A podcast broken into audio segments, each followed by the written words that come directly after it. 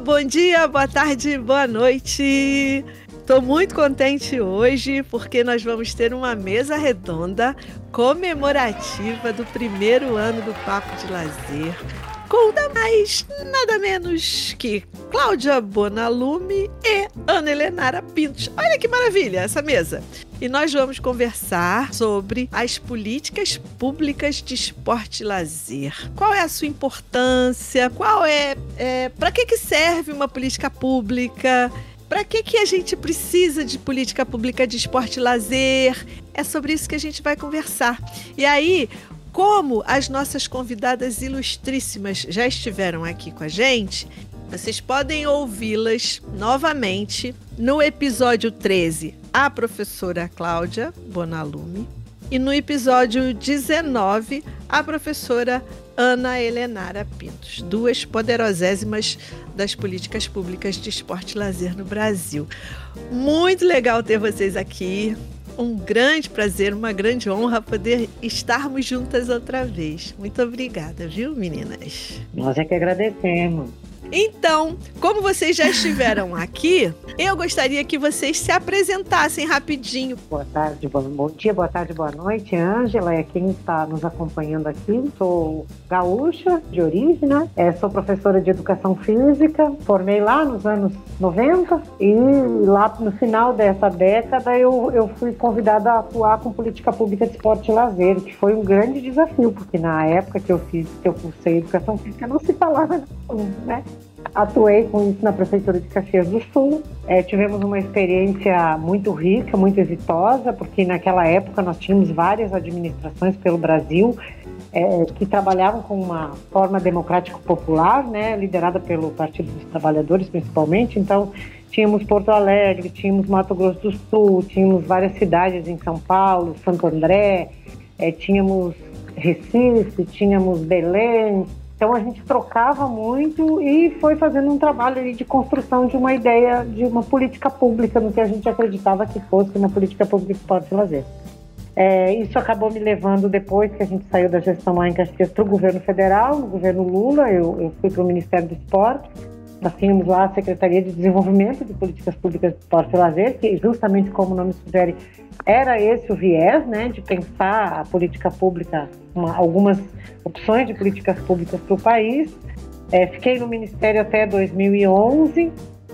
Depois tivemos algumas mudanças internas. Eu acabei indo é, para a Secretaria de Desenvolvimento Agrário, para a Secretaria de Direitos Humanos, que também enriqueceram bastante a minha experiência em relação às políticas públicas.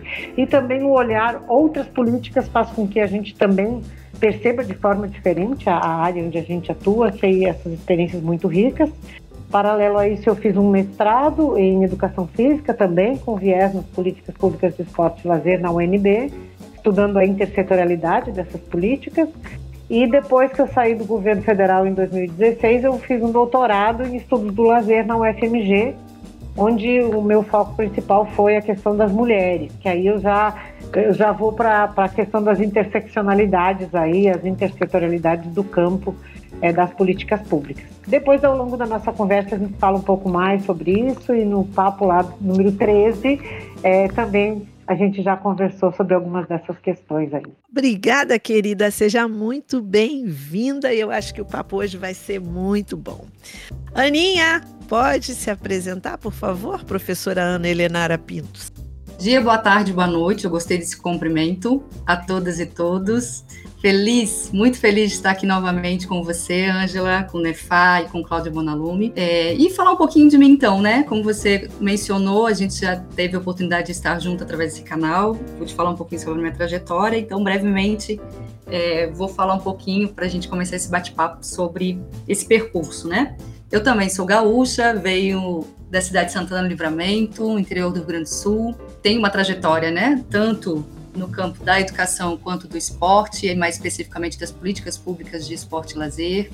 A minha formação é na área da educação física, pós-graduação em gestão de políticas públicas pela Unicamp, mestrado na UNB em educação física e cursando o doutorado em estudos do lazer pela UFMG. A minha trajetória com as políticas públicas, mais especificamente, né, no âmbito da gestão mesmo das políticas, ela teve início em 99 na Secretaria Municipal de Cultura de Bagé, onde eu pude ter o contato propriamente dito com a gestão e a partir desse contato, o convite para trabalhar no campo do esporte do lazer, área inclusive em que eu estava em processo de formação, né, processo formativo. Fui compus, portanto, a secretaria que na época era a Secretaria de Esporte e Turismo, e ali começou uma carreira, uma carreira que é, né, onde eu trilhei passos dos quais eu não imaginava e que foram me realizando e que penso pude também contribuir um pouquinho com o campo e aprender muito com ele. É, então foi a partir da implantação do PELC piloto, do Programa Esporte e Lazer da cidade, programa que foi criado, implantado e desenvolvido pelo extinto Ministério do Esporte,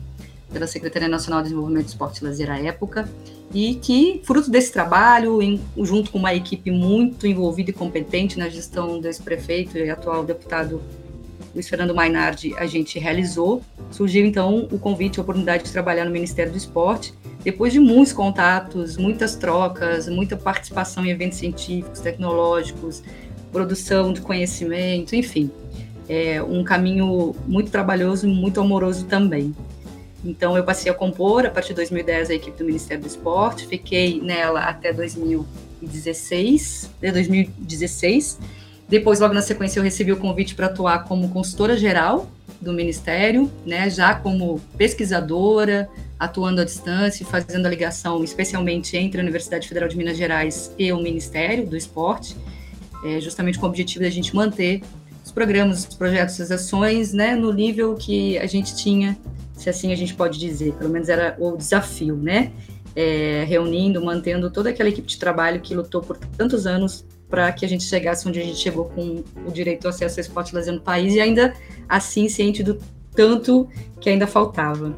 E foi um prazer. Logo depois, na sequência né, dos, dos fatos nacionais no campo do esporte, é, eu fui convidada a compor a equipe de, do esporte no GDF, segui estudando, portanto, é, no processo da Secretaria de Educação também. Atualmente, eu sou professora da Universidade do Estado de Minas Gerais, sou professora, sou uma, né, uma docente do curso de Educação Física da graduação, e é, abri mão do Estado para poder me dedicar ao doutorado, e estou aqui felizona para poder bater esse papo bem bacana com vocês. Ai, querida, muito obrigada. E quem quiser ouvir mais a professora Ana Helenara, pode ir lá no episódio 19 que vai encontrá-la também mais com, com uma trajetória mais aprofundada, mais detalhada. O que a, todo mundo sabe, né? A, a, pegada do nosso papo de lazer é, é, ela é para ser leve, é para ser divertida e também muito formativa. E a ideia de hoje é que, além dessa, dessa, desse aspecto formativo, né, a gente possa conversar criticamente sobre políticas públicas, mas também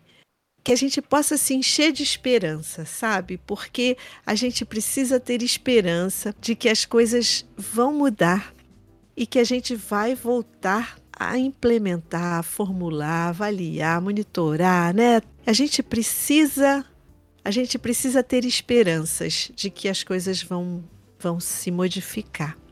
E aí, assim, eu acho que nada melhor do que ter vocês aqui para a gente ficar assim mesmo, plenas né?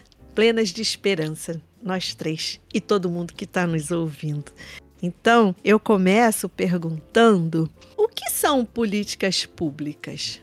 Então, é um, um, um desafio interessante, né? Porque, na minha opinião, o conceito de políticas públicas depende muito de como a gente pensa o Estado, qual é o papel que a gente pensa para o Estado. Então, para mim, né, numa concepção progressista, é, de Estado, é, eu penso que seria é, a gente desenvolvendo ações no sentido de garantir os direitos, principalmente os direitos sociais da população.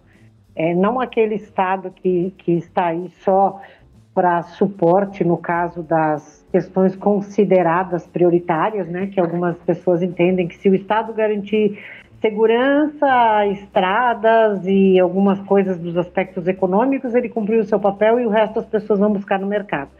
A minha visão de política pública é uma política pública em que a gente conseguisse universalizar o acesso aos direitos sociais a toda a população. Se alguém optar mesmo assim por buscar no mercado, ok, é, existe essa opção, mas assim a gente está vendo aí agora, por exemplo, com o SUS, né? Embora as pessoas tenham planos de saúde, todos nós dependemos dele para tomar a vacina, dependemos dele em muitos aspectos. E é dessa forma que eu penso que as políticas públicas em geral deveriam ser disponibilizadas à população. Então seria o governo devolvendo à população os recursos que é que a própria população coloca nele através dos impostos em forma de serviços que atendam aos seus interesses, às suas necessidades, aos seus direitos.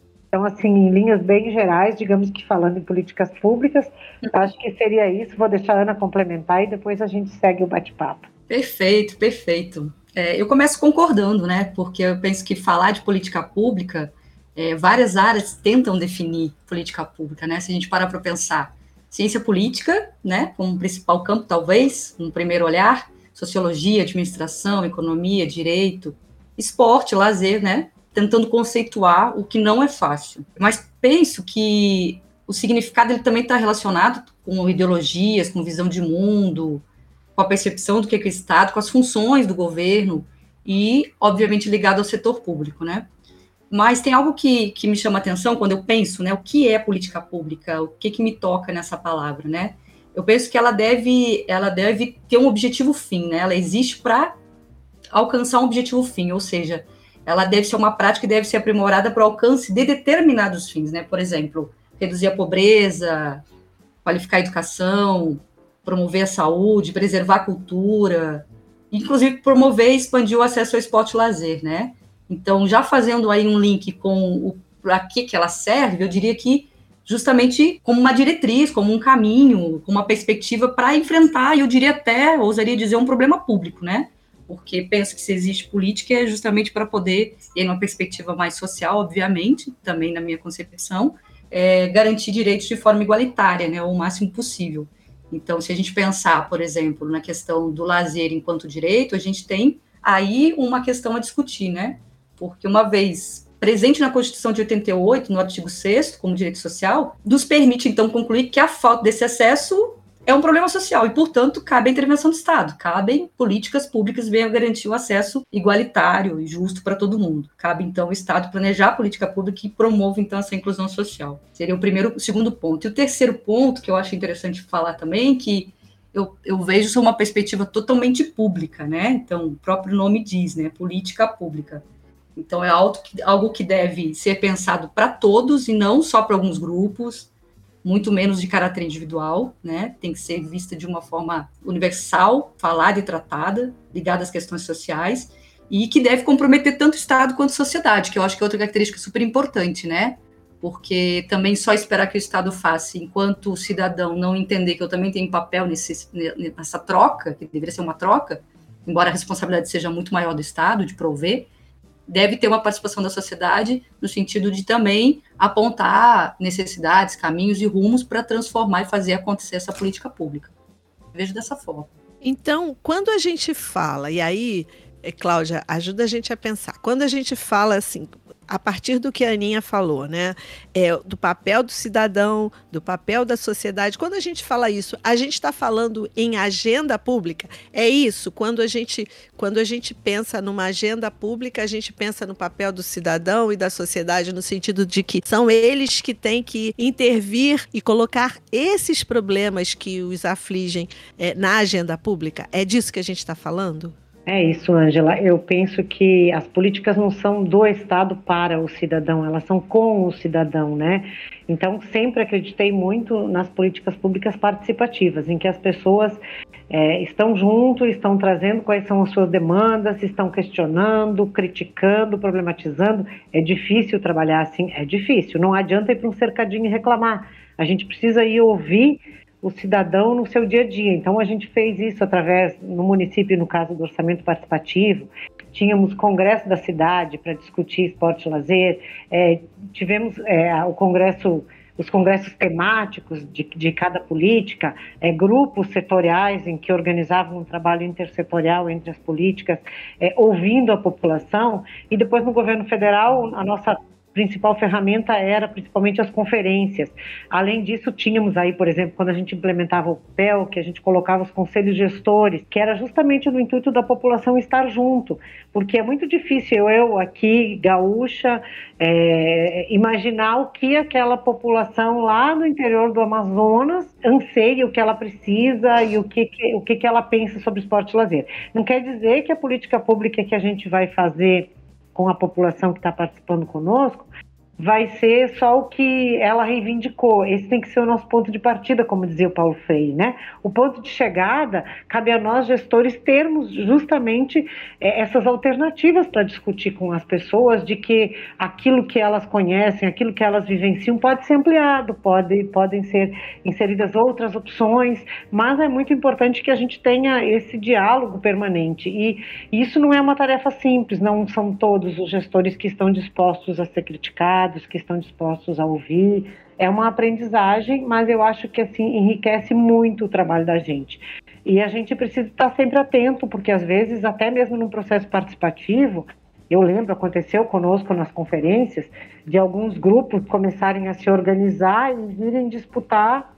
É, na, acho que foi na terceira conferência, por exemplo, que a gente teve o grupo é, desculpa aí quem for vinculado e goste disso, né, dos crefianos, defendendo que a gestão de uma praça pública tinha que ser feita por um professor é, é, crefiado, entre aspas, porque era um espaço de esporte e lazer. Então, assim, é, também nos processos participativos, a gente precisa ficar atento a esses movimentos, precisa ter organização, e isso vai fazendo com que as pessoas aprendam a ser mais coletivas, mais sujeitos coletivos e não tão individuais como a gente tem visto aí no nosso dia a dia, né? E aprenda também que não é simples, né? Assim, porque são muitos os interesses em cena, né? São muitos os interesses em jogo e aí é isso gera tensões, gera conflitos e gera o que eu acho muito legal, que são as negociações, né? Porque você precisa negociar com o diferente, com aquele que pensa diferente de você. Isso, e para isso é necessário o diálogo, né? E aí a gente está vivendo um momento em que o diálogo está muito, muito difícil, né? E se a gente, se a gente privilegia o diálogo, a gente pode encontrar alternativas que podem não ser tão boas para uns nem para outros, mas existem, existem, existe a possibilidade da convivência, né? Eu acho que isso é é fundamental nesse aprendizado de como se, se faz assim a, a política acontecer, né? Ou Sem ganha dúvida. a posição ou ganha do outro, né? É a gente Isso. justamente buscar é, conciliar onde for possível, né? É, alguns aspectos que contemplem a, a, todos e todas dentro do possível. Isso. E também, não é, meninas, é, olhando por um outro viés, pensar que a gente não pode mais viver submetida somente às intencionalidades e interesses dos mandatos, né? Embora parta de um princípio que eles devem ter um plano de governo, que tenha que ter a escuta da população, dos interesses, das necessidades, o que nem sempre acontece, né? A, própria temática do esporte e lazer nem sempre estão presentes nos planos.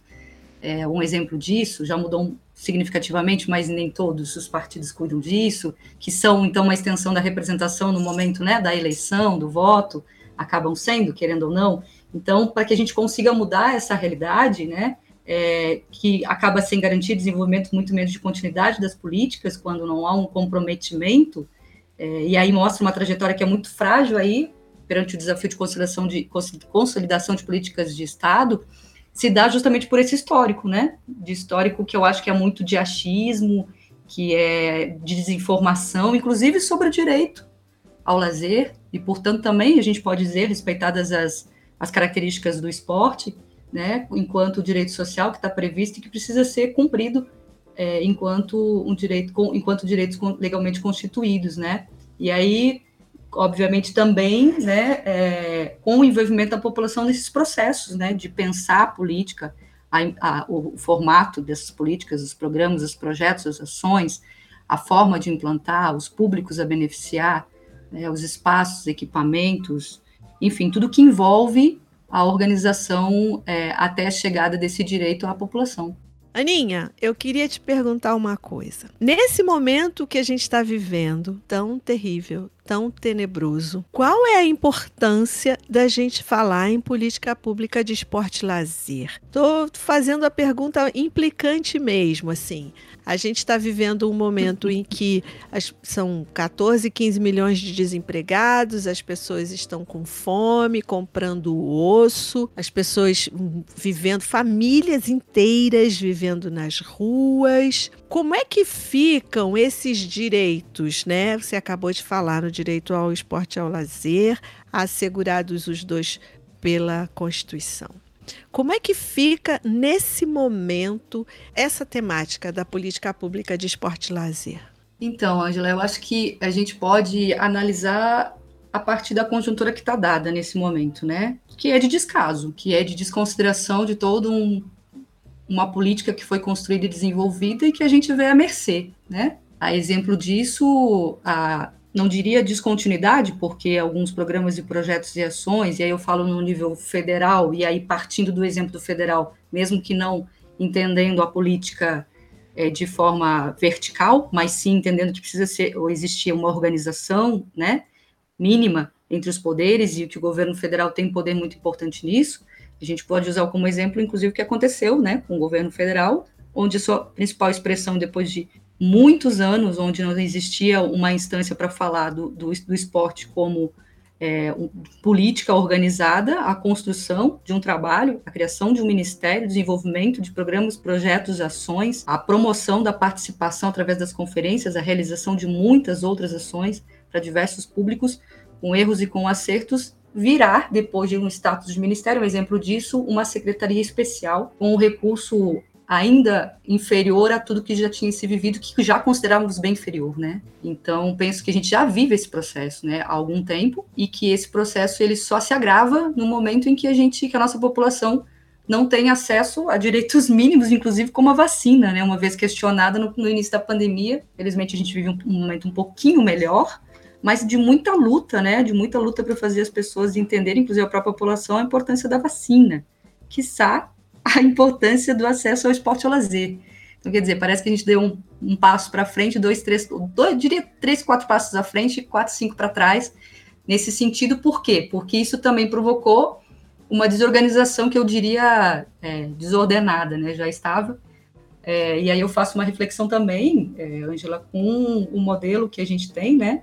Organizacional das políticas de esporte e lazer no nosso país, né, que precisa, inclusive, no meu entendimento, já precisava ser revista, estava em processo e que é veemente, né, pensar a política que se tem, a política que se quer de esporte e lazer, para justamente a gente conseguir garantir isso que está previsto, que vinha sendo trabalhado e que parece cada vez mais diminuir, né, o exemplo disso não só o Ministério, por consequência, vários estados, vários municípios com quem a gente manteve contato e ainda mantém, em que secretarias foram desfeitas, né, é, departamentos que ainda nem tinham chegado ao status de Secretaria Municipal, Estadual de Esporte e Lazer, que se desfizeram com esse processo, tendo, inclusive, no governo federal um exemplo de organização, fruto dos debates, das resoluções, dos encaminhamentos, inclusive das discussões iniciais de construção de um sistema de esporte, né? Então, é, eu fico pensando, inclusive, nesse modelo que a gente tem, que a gente tinha até agora, e que precisa ser revisitado à luz de outras questões, né?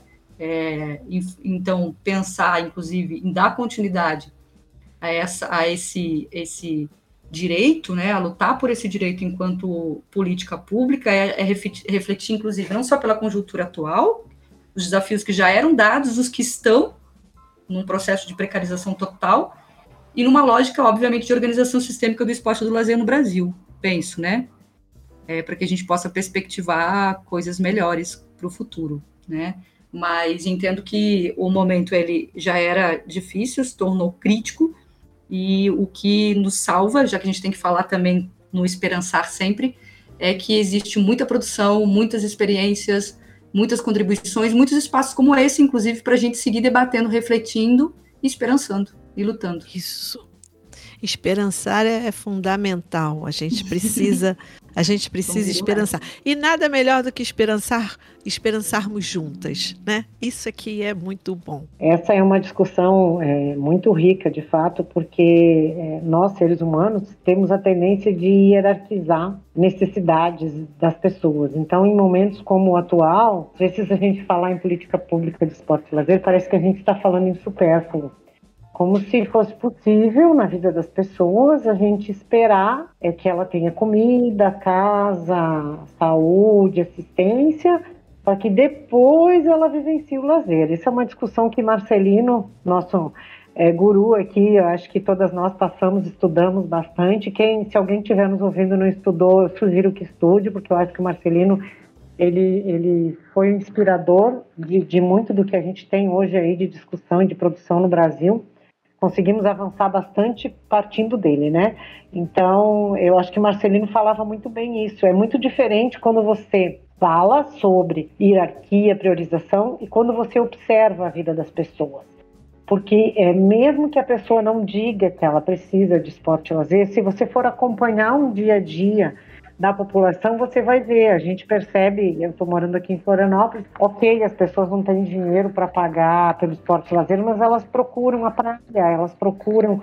Então, assim, eu até brinco às vezes que eu digo, olha, as pessoas que estão numa situação mais precária financeiramente, parece que são as que mais têm esse anseio, que eu acho que é justamente a busca desse esperançar, que o momento de lazer, o momento de diversão, é, permite a essas pessoas. Então, assim, a gente não pode esperar é, que toda essa crise passe para que a gente vivencie lazer, porque uma pessoa idosa pode não estar tá mais aqui para ter essa oportunidade. A mesma coisa, uma criança pode não ser mais criança.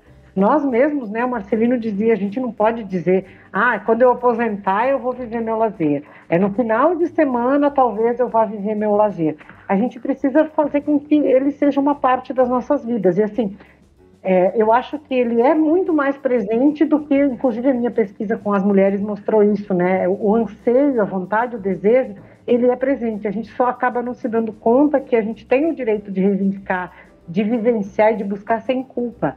Porque não é porque eu estou desempregada que eu não posso viver um lazer. Não é porque eu estou com outras necessidades que eu não possa ter esse direito. Então, eu acho que esse é um aspecto que a gente precisa é ter muito presente. O senso comum ele tende a condenar muito, tanto que se vocês observarem, a gente observar né, as notícias sobre a pandemia, o que que se condena? Se condena a aglomeração por lazer, mas não se condena a aglomeração no metrô indo trabalhar, né? Então, assim, não quero dizer que deva aglomerar, eu discordo de todas as aglomerações nesse momento, né?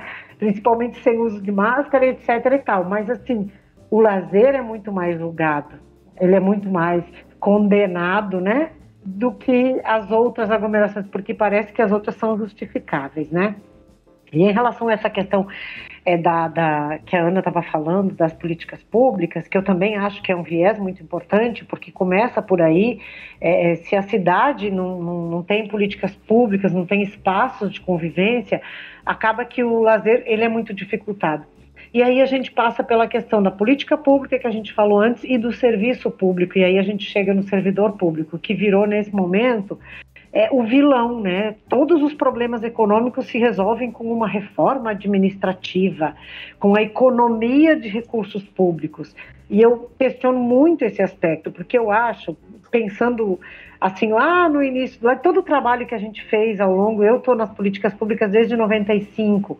Então, é, tudo que a gente foi fazendo nos lugares onde a gente tinha servidores públicos comprometidos e que foram se qualificando e se apropriando nesse processo, a política pública permaneceu mesmo com a saída do gestor, que é essa questão que a Ana fala de virar política de Estado. Agora, no momento em que a gente não tem esse, servi esse serviço público, como a gente tem nas universidades públicas, como a gente tem é, em gestões que estão estruturadas com servidores comprometidos, é, a cada troca de gestão as coisas se perdem. Parece que as coisas precisam se encerrar para começar de novo. E a gente perde a oportunidade de avançar e perde muito recurso público com isso. E nós, no campo do esporte e lazer, nós ainda estamos nesse viés. As nossas estruturas de política pública de esporte e lazer, elas não têm quadros permanentes, elas têm pouca formação desses quadros. Geralmente, eles são cargos de confiança, é, que são negociados partidariamente em troca de algum apoio durante as campanhas e assim por diante, e isso torna a continuidade das políticas públicas muito frágil. Eu acho que esse é um aspecto que o que a Ana falou, no momento que a gente tiver uma política nacional instituída, um sistema instituído, enquanto a gente não tem o nacional, também é preciso estimular municípios e estados a se organizarem dessa forma. A gente vai ter muita dificuldade em termos de, de se pensar enquanto uma política pública de fato. E aí eu te pergunto, como é que a gente estrutura uma política nacional? É a partir das conferências. A gente, já, a gente teve três conferências nacionais de esporte, né? E depois não houve mais nenhuma. Essa estruturação que você está falando tem a ver com essas conferências? Essa organização sistêmica que a Aninha falou tem a ver com essas conferências? Eu acho que teve a ver, né? É, eu, acho que, eu acho que teve a ver bastante com esse processo quando a gente veio nesse ritmo lá nas conferências 2004, 2006, depois 2010. Mas essa interrupção que a gente teve agora, o que eu tenho visto é que as discussões que estão acontecendo, estão acontecendo algumas discussões no Congresso em torno disso, eu até acompanhei algumas sessões que teve, mas aí, é, é, quando a gente tem uma desmobilização da questão da política pública de esporte e lazer, a gente volta para aquele recorte muito focado na estrutura esportiva, na estrutura de organização do sistema esportivo enquanto esporte de rendimento, e não tanto com o viés da política pública como a gente vinha desenhando. Então, eu acho que é, nesse momento nós estamos com uma desmobilização tal que eu, eu tenho dificuldade de imaginar como é que seria, porque o, o, projeto de lei que foi construído a partir das conferências, de todo um processo participativo, até onde eu sei, ele não saiu do Ministério do Esporte, que agora é a Secretaria, não chegou ao Congresso Nacional.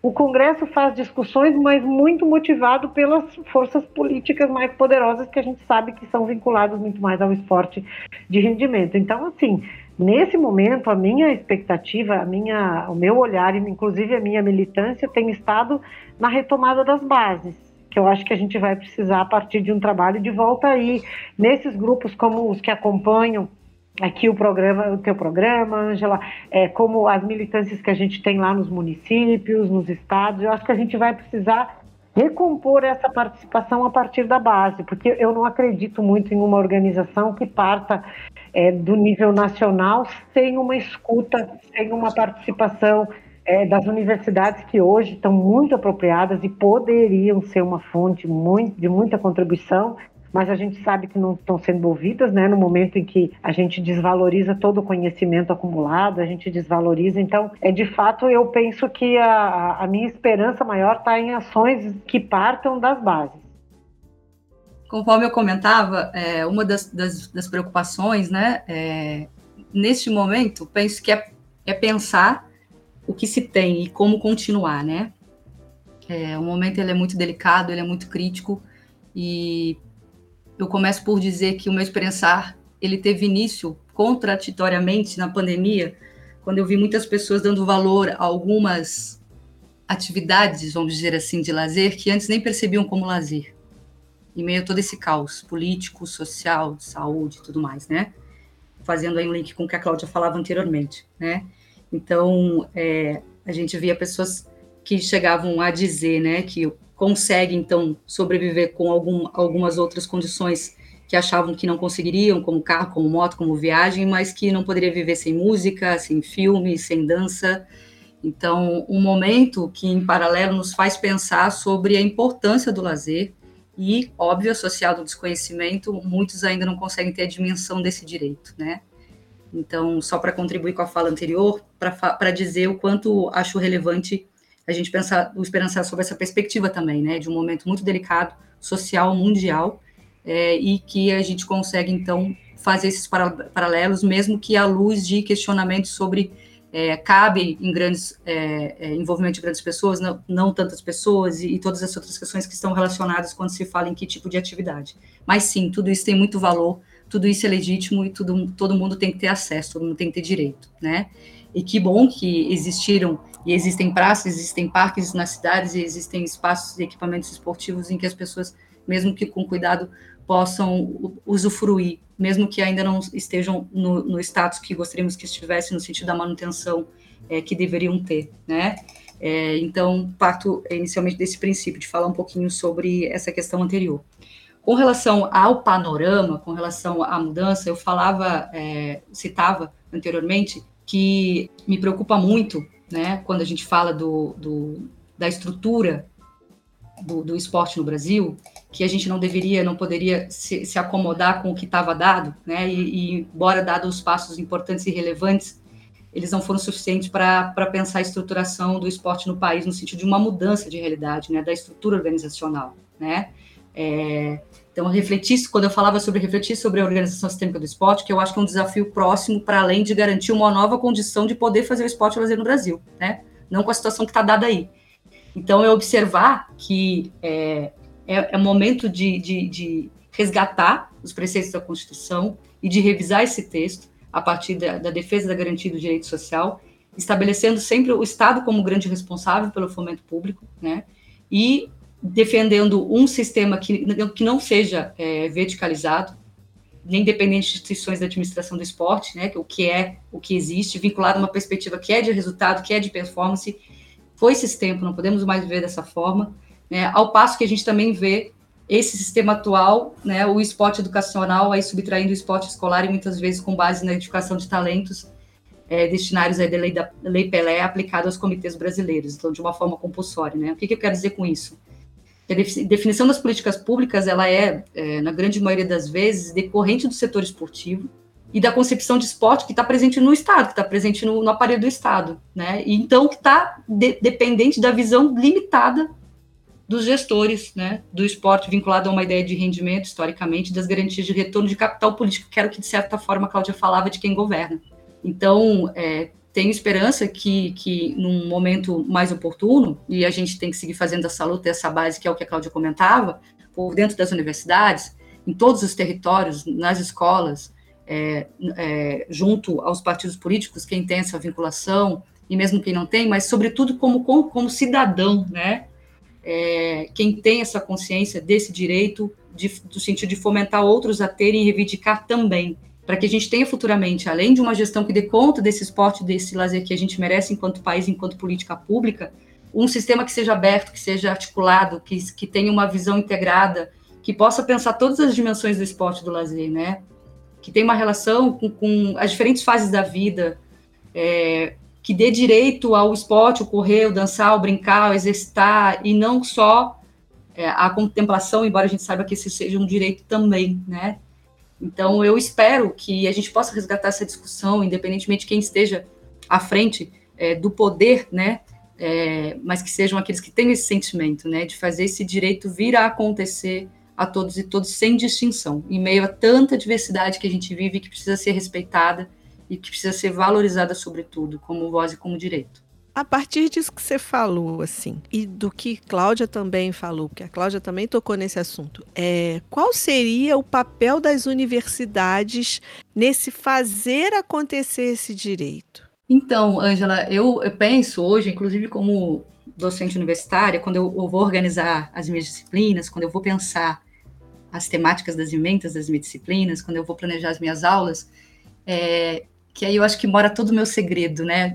O meu segredo, quando eu digo assim, muito particular, no sentido do desafio que está colocado nas minhas mãos como professora, né? E aí eu vinculo essa relação, esse diálogo, esse bate-papo com o papel da universidade, que está especialmente nessa relação professor-aluno e comunidade, né? E produção, e conhecimento, e difusão desse conhecimento, mas particularmente ali, num primeiro momento, no papel do professor que é o de tocar né, as pessoas, de transmitir o conhecimento, de informar, de esclarecer, de debater de, um, de uma forma muito mais ampliada sobre o que é esporte, o que é lazer, como esses direitos devem chegar e como eles devem acontecer, não só numa perspectiva de direito, mas também com vistas ao alto rendimento, de uma sociedade que tem acesso é, a esses direitos no, no, andar na cidade, no caminhar na cidade, nos relacionar no dia a dia com as outras com as demais pessoas portanto, um direito incorporado nesse cidadão, né? E começa, penso, através não só da, da universidade, como da escola, né? Do processo educacional. Mas no caso da universidade, com um potencial ainda maior, porque, como falava a Cláudia, vai trabalhar aquele que vai é, desenvolver essas políticas, né? É, que não necessariamente será só no, no, no, âmbito público, mas quando se fala no, no, público, maior ainda o desafio, eu penso que reside, né? Porque está tratando de, numa primeira instância, no meu entender, de, do, do, direito do acesso. Então, penso que é, a linha de frente é o processo educacional de fazer o melhor possível para que sejam saiam dessas universidades pessoas críticas, criativas, comprometidas, envolvidas com a área, num sentido de produzir a partir delas e com elas conhecimento para fazer pensar o que houve, o que nós temos e o que nós perspectivamos em termos de esporte e lazer. E de fazer um trabalho numa terceira instância, né, quando a gente pensa as dimensões da universidade, de relação com a própria comunidade onde ela está localizada, é, não só de produzir o conhecimento e de compartilhar esse conhecimento, mas também de transformar junto com a comunidade aquela realidade onde ela está colocada, né? E a gente vê muitas universidades fazendo isso, e isso é uma alegria. Aliás, vocês também fazem isso na universidade, não é, Angela? A UFMG, onde eu Sim. curso o, um, o doutorado, faz. A gente tem um projeto também de intervenção junto à universidade através da UENG. Então, penso que o, o, o trabalho da universidade ele é muito amplo e muito importante. E hoje, mais valorizado que um tempo atrás, né? Felizmente, hoje as pessoas elas recorrem mais, e quando eu digo as pessoas, os próprios gestores, inclusive, felizmente, as produções que houveram em diferentes temas no campo das políticas, para se subsidiar para poder desenvolver essas políticas. Isso ainda não é uma prática recorrente, né? É, mas já existe. Eu tive a oportunidade de entrevistar alguns gestores, inclusive para minha pesquisa de doutorado, e poder ouvir isso deles, né? E com propriedade do quanto a contribuição da universidade traz para a prática deles enquanto gestores que têm uma trajetória no campo das políticas e que inclusive sugerem outros gestores que os procuram buscando ajuda para suas gestões no âmbito municipal, no sentido de se empoderar e, e se apropriarem dos conteúdos que são relevantes, que são importantes para o desenvolvimento de uma política qualificada. Então, penso que a universidade tem uma tarefa extremamente importante e que, felizmente, a gente vive tempos em que hoje ela, embora ainda muito criticada por algumas é, vertentes, digamos assim, muito valorizada por outras, né? O conhecimento científico tem uma importância muito grande, e, inclusive a pandemia acho que veio para reforçar um pouco isso, né? Senão nós estaríamos no estágio que nós estamos, felizmente, e com perspectivas aí de, penso, superação desse momento que a gente vive tão cruel no, no mundo. Obrigada, Flor. E aí, Cláudia, o que, é que você diria sobre esse papel das universidades, em especial as universidades públicas, né? Então, Ana, enquanto a Ana falava, então, Ângela, enquanto a Ana falava, eu estava aqui lembrando da Rede SEDES. Rede SEDES ou Rede C10, né? Para quem não sabe, foi um programa é, que foi desenvolvido na, na época do governo Lula e Dilma com as universidades, em que a gente é, estimulou a realização de pesquisas justamente com esse viés, com esse olhar mais focado nas políticas públicas de esporte e lazer. Eu acho que a rede deixou um grande legado nas universidades. Hoje, em todos os todas as regiões, vou falar em todos os estados porque eu não tenho esse dado para falar assim, mas com essa com esse preciosismo, mas assim, em todas as regiões do país a gente tem universidades que pesquisaram e agora, mesmo com uma redução muito grande do apoio do governo federal, do, do extinto Ministério do Esporte, é, elas continuam. A gente sabe que, que os grupos de pesquisa eles estão se virando, eles estão dando um jeito, é, estão resistindo e fazendo balbúrdia, fazendo pesquisa é, é com relação ao esporte lazer. E eu acho que o, que o desafio, se eu fosse hoje é, é, pensar numa gestão em torno disso seria justamente aproximar esses grupos de pesquisa das gestões, porque eu acho que a gente ainda tem um pouco de dificuldade de sair da universidade e chegar na gestão e a gestão também de se propor a ouvir a universidade, a trabalhar em conjunto. E isso enriquece muito o trabalho. Eu tive essa experiência tanto quando eu estava na prefeitura de Caxias, que a gente tinha uma parceria com a universidade lá, a gente fazia pesquisa sobre os interesses da população por esporte e lazer e o quanto isso contribuía para organizar a nossa ação enquanto gestão. E, de outro lado, para a universidade também com elementos de pesquisa, com elementos de estudo e, e porque assim a gente sai, saiu naquela época, que faz muito tempo, daquela história de ensinar basquete, vôlei, atletismo, handebol, ginástica rítmica, ginástica olímpica. Opa, peraí, a população está tá trazendo outras demandas, olha aqui, elas querem discutir espaço público, elas querem discutir é, é, direito do cidadão, muito mais às vezes do que a performance que a gente era preparado lá nos cursos e assim por diante.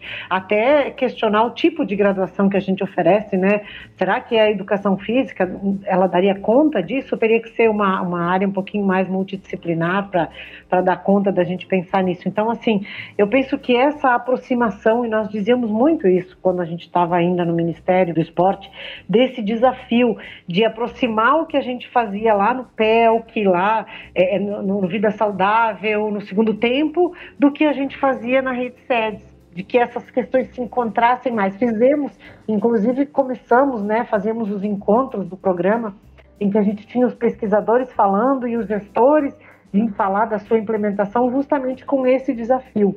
E, e, eu acho que isso é uma questão que, que os grupos da, que ainda da Rede Sets que, que resistem e persistem, alguns deles têm. Esses dias eu ouvi o Fernando Mesadre falando, eu não sei se ele já teve no teu programa, Ângela, eu não lembro não, se eu ouvi. Será convidado. O Fernando, o Fernando Mesadre falando sobre como é, é, o núcleo deles na universidade tem contribuído com o estado do Paraná e alguns municípios na implementação de políticas públicas. Eu acho que isso é uma coisa que é muito rica, porque a universidade tem ferramentas que podem contribuir, e aí eu acho que a gente também consegue superar um pouco para avançar nessa questão da política de Estado, porque se o gestor passa e esses dados estão dialogando com a universidade, mesmo que não haja um quadro permanente de recursos humanos na gestão, é, o conhecimento que tiver na universidade tende a, a, permanecer e talvez ajudar nesse momento, nesse vínculo com a continuidade.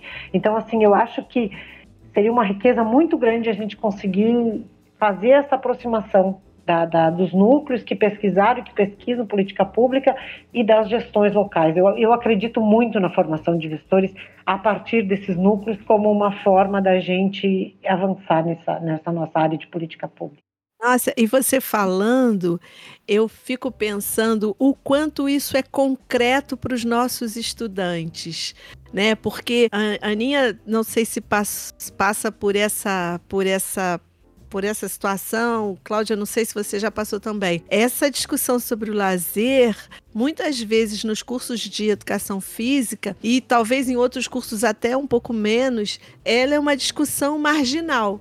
E aí, quando você aproxima grupos de, de estudos e de pesquisas, né? Você aproxima da gestão, você diz para esse menino e para essa menina estudante: olha só, você pode fazer, você pode estudar o lazer e você pode trabalhar com isso numa secretaria municipal, numa secretaria estadual, numa, né? no, no governo federal. Existe concretude na discussão, né? E aí eu lembrei da entrevista do nosso querido Bruno Celli Ungheri, que, que falou de um projeto chamado Elo. O nome é perfeito, tem tudo a ver com isso que você está falando, Cláudio. É chamado Esporte Lazer Ouro Pretano, Campus Aberto. É um projeto de extensão e que ele faz uma relação com a Prefeitura Municipal de Ouro Preto. É exatamente isso. Ele leva os estudantes para pensar a gestão, para poder é, é, se aproximar da gestão de lazer e esporte de Ouro Preto. É um projeto belíssimo e tem tudo, aí, tem tudo a ver com essa aproximação da universidade com a gestão. É, lembrei muito disso, eu não. Não sei é, qual é o episódio do professor Bruno, mas é um episódio que vale a pena ouvir para poder entender um pouco mais, né? E do que vocês estão falando aqui, dessa relação da universidade, no caso da Cláudia, da universidade com a gestão. O Bruno é nosso colega de, de, de Oricolé, isso. E a gente acompanha bastante esse trabalho dele. E nós temos estimulado muito isso, né? Que, que os nossos professores, que nem a Ana também, que está na academia, é, procurem justamente essa aproximação, porque eu acho que a gente tem muito a contribuir com o conhecimento que a gente acumulou é, nesse período. Eu sempre eu dizia, na, quando a gente começou a sentir esse desmonte das políticas públicas, que me angustiava muito a ideia de perder o que a gente tinha. A gente sabe que em termos de ministério nós temos, tínhamos né, pouquíssimos professores concursados, eles acabam não sendo ouvidos lá no, no ambiente da, da, Secretaria Especial atualmente e não tem força política para é, é, fazer muita coisa em relação às políticas públicas, mas pelas universidades e pelos núcleos, eu acho que é um caminho muito rico. E o Bruno faz isso muito bem. Eu tive a oportunidade de participar da banca é, dos alunos do Bruno, Bruno querido, como, Angela, como Cláudia comentava, e que traz na veia, inclusive, muitos muito dos ideários do PELC, né, Cláudia? Ele foi, ele foi um, um dos tutores da educação à distância do nosso programa de formação, acompanhamento, monitoramento e avaliação dos programas sociais do Ministério, do PELC, Vida Saudável, e fez um belíssimo trabalho. Trabalhou, estudou também, é, quando nós discutimos sobre a autogestão, ele abraçou esse tema, estudou sobre, e depois também, considerando essa experiência, é, identificou como um tema importante discutir cada vez mais essa aproximação da academia com o espaço público. E o que eu acho mais importante, como eu comentava antes e a Cláudia é, aprofundou, é que geralmente esses estudos, existem vários, né? Felizmente, vários estudos que partem dessa aproximação. Eles têm um caráter geralmente mais diagnóstico e procurando aí conhecer a, a, a, realidade que existe das políticas públicas de determinada localidade. Mas o mais bacana é que mais do que identificar, mais do que conhecer, é, busca-se através dessa relação do, do, professor, dos estudantes, da relação com o espaço público, a gestão geralmente municipal, com o envolvimento da comunidade, abrir espaço para outros projetos que vêm suprir, inclusive, as próprias necessidades daquela comunidade, né? Então, isso que é o mais interessante, mais relevante, porque para o aluno é muito bacana, porque ele, ele vivencia esse processo, para além de estudar a teoria, ele vive essa relação, essa, essa troca, né? E isso é enriquecedor. Eu tive a oportunidade de viver isso na prática na minha formação, felizmente, isso fez toda a diferença. Eu comentei aqui com vocês no programa anterior, e, e tenho certeza que para eles também faz. E sem falar nos benefícios que isso traz para além deles, para o trabalho que é realizado é, para aquela localidade, né? Que pode gerar dados e desses dados outros, inclusive os projetos serem criados a partir desse, da necessidade apontada por esses dados, né?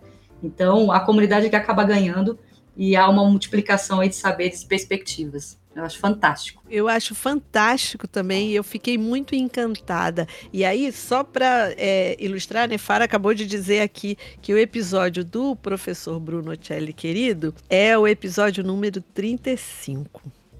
Então, quem quiser aprofundar um pouquinho mais, conhecer essa relação, como é, como ela vem sendo desenvolvida em Ouro Preto, vale a pena, vale a pena procurar o episódio 35. Outra coisa que eu queria que vocês falassem um pouquinho já para a gente ir encerrando, dessas experiências que vocês tiveram no PELC, no Vida Saudável, como é que foram essas experiências para vocês? O PELC, o Vida Saudável, para mim é, são quase que como filhotes, assim. é quando a gente começou a gestão lá em Caxias do Sul, tinha a menor ideia do que se fazia numa política pública de esporte e lazer, como a maioria dos gestores que assumem até hoje, né, essas pastas. É, então a gente foi verificar, claro, ser parte do que existe, aí existe, existiam, né, as ruas de lazer, as corridas, uns campeonatinhos ali, uns eventos, mas tudo muito focado nessa questão dos eventos. A gente sabia que não era por aí, mas ao mesmo tempo a gente ficava se perguntando o que, que a gente poderia fazer, né? É, e eu lembro que, que tinha lá numa gaveta um projeto de que se implementassem núcleos de esporte e lazer nas praças, mas aí o projeto era completíssimo, que tivesse assistência social, que tivesse é, profissional da saúde, que tivesse professor das diferentes áreas. E como isso era inviável dentro do, do, do orçamento e da estrutura de recursos humanos, ele ficou na gaveta. E aí a gente acabou procurando, na época, Porto Alegre, que já tinha, tem um histórico muito grande, e aí na época com a Rejane Pena, que já esteve aqui no teu programa também, que eu ouvi, estava com um programa muito rico é, é, em relação a isso, a questão da, da do, dos núcleos, né, no, no, nos espaços públicos. E aí a gente, na época, fez um projeto resumido daquele outro, a partir do que a gente viu na experiência de Porto Alegre. Sentamos com o prefeito, o Pepe Vargas, na época ele é um médico homeopata, então um, um grande incentivador das políticas é, públicas nesse campo assim de qualidade de vida, de bem-estar, de bem viver, né? É, e dissemos para ele, olha, a gente precisa aqui de alguns estagiários que, que estejam, nós vamos colocar alguns professores orientando, vamos fazer parceria com a Secretaria da Saúde para que as unidades básicas de saúde nos apoiem nesses aspectos. Se tivermos alguma questão de, de que, que, envolva a demanda por assistência social, nós já temos a parceria com a Secretaria de Assistência Social e ele nos deu todo o apoio. Então, nós começamos aí, chegávamos nas comunidades, escutávamos quais eram os interesses, quais eram as necessidades. Ah, geralmente vinha aquela escola, ah, escolinha para meninada e uma ginástica para as mulheres, diziam, né? Então a gente começava a desconstruir isso, a construir possibilidades e assim por diante. Isso acabou contribuindo para a criação do PELC no Ministério, que nessa época é, estava, 2013 eu ainda estava na gestão municipal, quando começou no Nacional essa discussão, eu participei desse processo inclusive, e aí depois com o PELC a gente foi ampliando para a instância nacional. Então, assim, vamos dizer que é uma ferramenta de fazer política pública e uma ferramenta que a gente sabe que funciona. Então, é, é, ela foi muito qualificada a partir da parceria com a UFMG, da qual você também participou, né, Angela? Que eu acho que trouxe aí, de novo, aquilo que eu falo, a aproximação da academia com a gestão, isso foi muito rico, a partir do momento que a formação de gestores passou a ser feita nessa parceria com as universidades, eu acho que a gente teve uma qualificação muito grande. É, e aí a gente, a, a, o que eu sinto ali foi a gente não ter conseguido é chegar a mais municípios. Porque eu acho que onde a gente chegou e a gente encontrou gestores receptivos e comprometidos, alguma semente ficou. Eu vejo isso em muitos municípios que, eu conheço que tiveram PEL que uma, duas vezes, pode não ter aquele PEL que na maneira idealizada que nós tínhamos, mas algumas ações permaneceram. Naquela população, naquela gestão. Tem alguns que, inclusive, são melhores do que era o nosso ideal de PELC na época, né? Que municipalizaram, que criaram o seu próprio programa e assim por diante. Mas é, o que eu sentia era, era isso, assim, que a gente de fato não conseguiu ter uma abrangência é, que tomasse, que, que pudesse ter essa possibilidade. Inclusive, uma das, até conversava com a Rejane na semana passada, das coisas que a gente queria ter feito, não teve tempo, não teve pernas, era uma capacitação intensiva de gestores a partir da experiência do PELC, inclusive para gestores que não tivessem tido a oportunidade de implementar o programa, que eu acho que a gente conseguiria fazer uma diferença muito grande, porque muitos gestores não fazem porque eles não têm ideia do que fazer. Não é nem porque não queiram. É falta de fato é, é, é, essa diretriz, é assim uma política, porque do mesmo jeito que você tem numa política de educação, ela está organizadinha, né? O gestor assume, ele sabe qual é o papel dele. Ele vai diversificar em algumas questões, mas existe uma política. A mesma coisa assistência social, existe uma política. Nos nossos campos, turismo, cultura, esporte e lazer, isso ainda é uma carência muito grande, que eu acho que a gente precisa construir para orientar, para ajudar as gestões locais. E o PELP foi uma ferramenta muito rica nesse sentido. E você, Aninha, como foi essa, como foi essa experiência? Então, assim, eu, eu costumo dizer que o, que o PELC, na minha vida, eu tenho, olha, certeza que em muitas vidas foi revolucionário. Modificou totalmente a forma de ver, a forma de se relacionar e a forma de lutar, inclusive, né? Pelo mundo melhor, assim, porque todas as pessoas que eu conheço que se deixaram tocar pelo programa Esporte Lazer da Cidade têm uma fala semelhante como a nossa, né? Apaixonada, envolvida é, e, e, e, com esperança, com esperança de que as coisas podem ser diferentes, porque a partir de uma, uma, uma implementação e desenvolvimento de um projeto que tem princípios, que tem diretrizes claras, que tem uma, uma proposta, né, de formação, de acompanhamento, de monitoramento, de avaliação, é, que se preocupa em deixar o legado de conhecimento com uma contribuição também é, significativa, conceitual, né, uma produção do conhecimento, é um projeto diferenciado, né, e o PEL que acabou sendo. Eu comentava quando da entrevista anterior, da minha trajetória, que ela começou simplesmente, né, desejando fazer a faculdade de dança ou o curso de educação física, que mais se aproximava da dança, sem desmerecer nem a educação física nem a dança. E a partir dessa vivência, já lecionando, eu fui convidada a trabalhar na Secretaria de Cultura, sem saber que ali era um passo para discutir o lazer, né? E no nosso município, à época, como tenho certeza que ainda em vários municípios brasileiros, não se discutia a perspectiva do lazer, se discutia o esporte. O esporte é aquele tradicional, né? É, diria que quadrado, né? É, como a Cláudia até comentava, né? Se limitar, é, de certa forma, limitado a algumas atividades sem visão de outras possibilidades, né? Como a gente consegue perceber hoje que já mudou significativamente. Então, foi a porta é, para é, escrita do PEL, que é a época, que estava com né, um, um, um chamamento público federal para os 10 pilotos do país. E foi então quando eu fui convidada a compor a equipe da Secretaria de Esporte, à época turismo. E aí começou toda essa luta, toda essa batalha, mas muito alimentada justamente por toda essa fundamentação, né? Por todo esse acúmulo de outras experiências. Olha só como esse histórico é interessante o quanto né, é, a produção ela é significativa, porque elas elas alimentaram os nossos passos, assim como de outros municípios, a constituírem as suas realidades a partir de suas realidades, né, respeitando as suas especificidades. Então, o nosso trabalho foi junto aos bairros, junto à população, ouvindo, conversando, dialogando, montando é, o programa que a gente desejava à luz do que nos era é, orientado e sempre em contato, né? com outras experiências também, que isso também sempre foi muito rico. Né? Então, como coordenadora, depois como secretária municipal e depois já no ministério, poder dividir essa experiência e, a, e aprender com tantas outras experiências é extremamente rico, extremamente transformador, né? Não só revolucionário.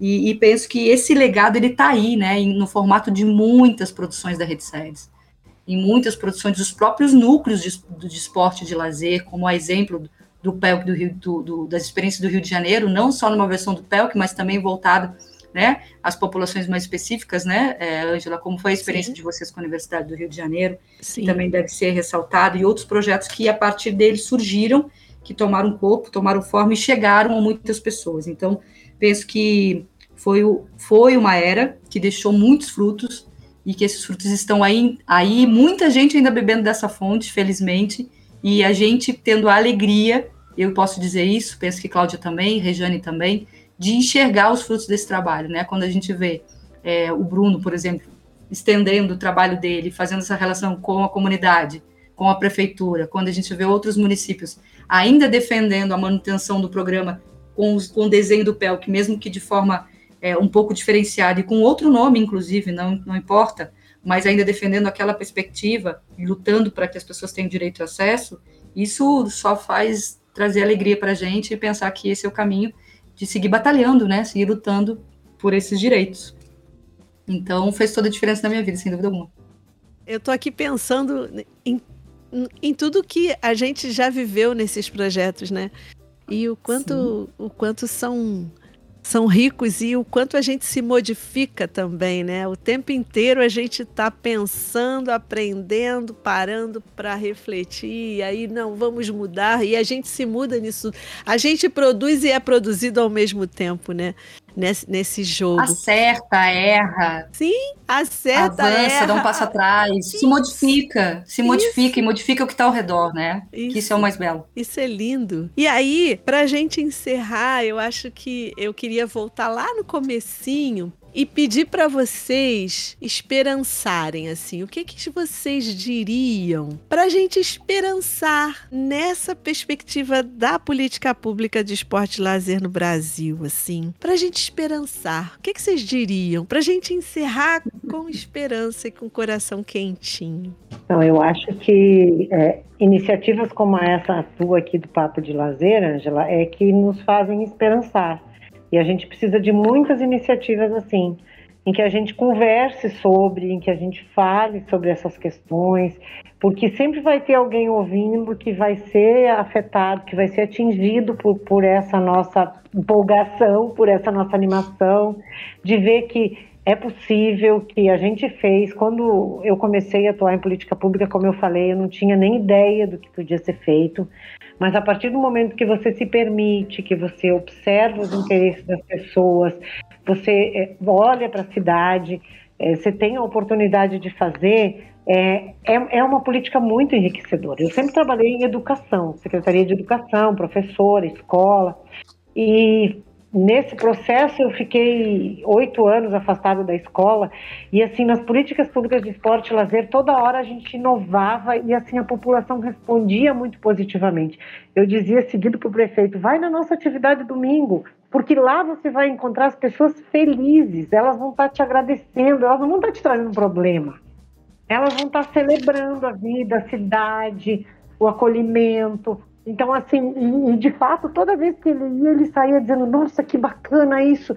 E de fato, a gente trabalha com uma área que lida com o prazer das pessoas, que lida com, com o tempo em que elas estão é, disponibilizando alguma coisa para si mesmas. Isso é uma questão muito rica.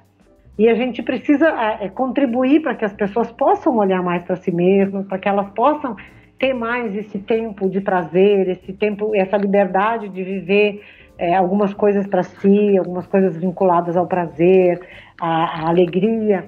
E a nossa área proporciona isso. É muito rico trabalhar com, com, esses, com esses espaços, com esses momentos. Então, eu acho que a gente precisa esperançar nesse sentido, de que a gente é, é, pode fazer muita coisa, que a gente pode contribuir e não precisa de uma grande estrutura é, para fazer acontecer. Às vezes, pequenas iniciativas fazem uma diferença muito grande na nossa área.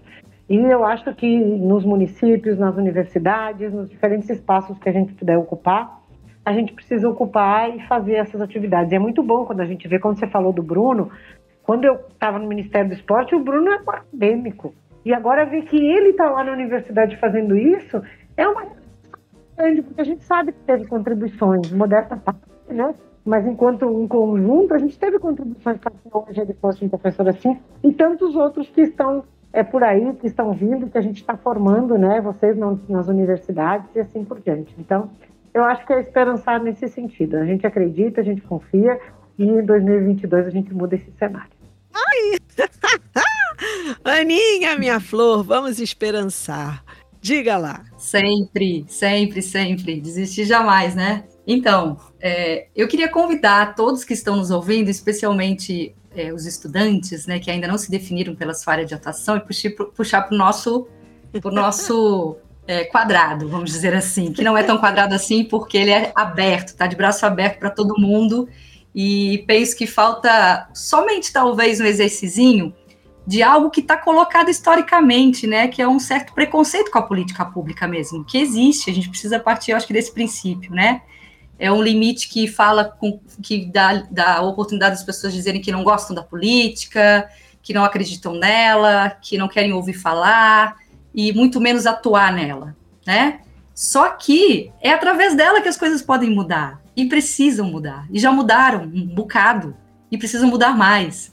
Então a gente precisa ocupar esse, esse campo sim das políticas públicas, a gente precisa atuar nele sim, a gente precisa conhecer, desbravar, aprender. E olha que legal saber que tem muita contribuição que antes sequer existia. Né? Experiências que podem nos dar o norte e nos mostrar que pode ser ainda um pouquinho menos difícil do que já foi para quem desbrafou antes, com aquele acúmulo que já teve, né? Sim. Então, é, eu começo por aí, a convidar, e, e de, concordo, e já tinha dito, né, o quanto é importante e significativo espaços como esses para que, inclusive a gente, que também às vezes fica um pouquinho, né, decepcionado, menos, mais ou menos chateado, mas que não desiste, não desiste porque sabe do poder desse campo, né, e das possibilidades de trabalho, Ângela. Antigamente, a gente poderia se, se, limitar a uma ou outra ação, a um ou outro espaço. Hoje, a gente pode olhar, para, e, olhar e perceber a, a, as, as imensas, as diversas possibilidades de atuação no campo das políticas públicas, né? No município, no estado, no, no governo federal, é, junto a outras instituições parceiras, enfim, é, atuando em programas, em projetos, em ações diversos que já existiram, que podem voltar a existir e são oportunidades muito ricas, muito diversificadas e que podem ensinar muito, né? Então a gente tem que buscar o que existe, né, na cidade. Como eu posso, um aluno minha, um, uma aluna minha do Itabo foi muito engraçado, que ela disse, professora, quando é que a senhora vai mudar para cá para a gente fazer um projeto com a prefeitura? Porque a senhora fala tanto nisso, mas não tem ninguém aqui para ajudar a fazer isso. Oh. Eu achei o máximo. Eu terminei a aula e fiquei mais meia hora, 40 minutos conversando com eles sobre isso. Porque, independente de eu estar lá, eu acho que eles podem buscar também com outros professores até que eu chegue lá. né? Mas então, essa centelinha que eu queria deixar é, nesse sentido, né? Da gente se permitir conhecer o campo das políticas públicas, é, de tentar deixar um pouquinho de lado todas essas, essas, esses ressentimentos, de certa forma, que a gente tem pelo exemplo que não é tão positivo que a gente tem da política federal, né? Nacional, enfim. É, nacional, eu diria, não só federal, de pessoas que, que lidam com o poder e que não atuam como deveriam tendo a oportunidade de fazer a diferença na vida das pessoas, porque a política pública ela existe, ela deve servir para isso, para modificar as vidas das pessoas, para trazer direito a elas, como é previsto e que nem sempre é garantido, né? E vai melhorar, tenho fé que vai melhorar, já está melhorando e vai melhorar. E 2022 está aí, espero que melhore antes de 2022, que a gente possa ter um outro cenário antes de 2022 mas que a gente não espere até lá e nem depois de 2022 para fazer a nossa diferença, né, no dia a dia, conversando, dialogando, falando para as pessoas da importância do esporte, do lazer, conscientizando o máximo que pessoas que a gente puder que é direito, que os espaços da cidade estão à disposição e que eles devem ser cuidados e preservados a partir da gente e com os nossos pares, que a gente precisa ocupar, que a gente precisa dialogar com os poderes públicos também, que a gente precisa reivindicar sempre que possível esses direitos e não só ficar esperando. Eu acho que é isso. Obrigada, minha querida, muito obrigada. Então agora eu queria agradecer assim muitíssimo pela honra, pelo aprendizado, pelo carinho, assim, pelo por esse mundo que, que, caramba, que se abre quando a gente conversa com quem a gente gosta, né? Com quem a gente pode trocar, com quem a gente pode aprender. Eu queria agradecer muitíssimo por vocês estarem aqui hoje com a gente, nesse episódio comemorativo que é tão importante para a gente. Assim, um ano de papo, a gente conversou com um monte de gente, ainda tem um monte de gente. Isso é que é legal, assim, a gente ainda tem um monte de gente muito legal para conversar. Então, eu queria agradecer muitíssimo por vocês terem aceito, terem se disponibilizado, terem aberto espaço nas agendas que eu sei que são pesadas, né, intensas, todo mundo faz um monte de coisa o tempo inteiro. Então eu queria agradecer muito por vocês estarem aqui nessa festa, né? Porque é uma festa, o Papo de Lazer fazendo um ano. Muito obrigada, Cláudia. Muito obrigada, Ana. Professora Cláudia Regina Bonalume, professora Ana Helenara Pintos, duas mulheres muito poderosas, inspiradoras. Muito obrigada.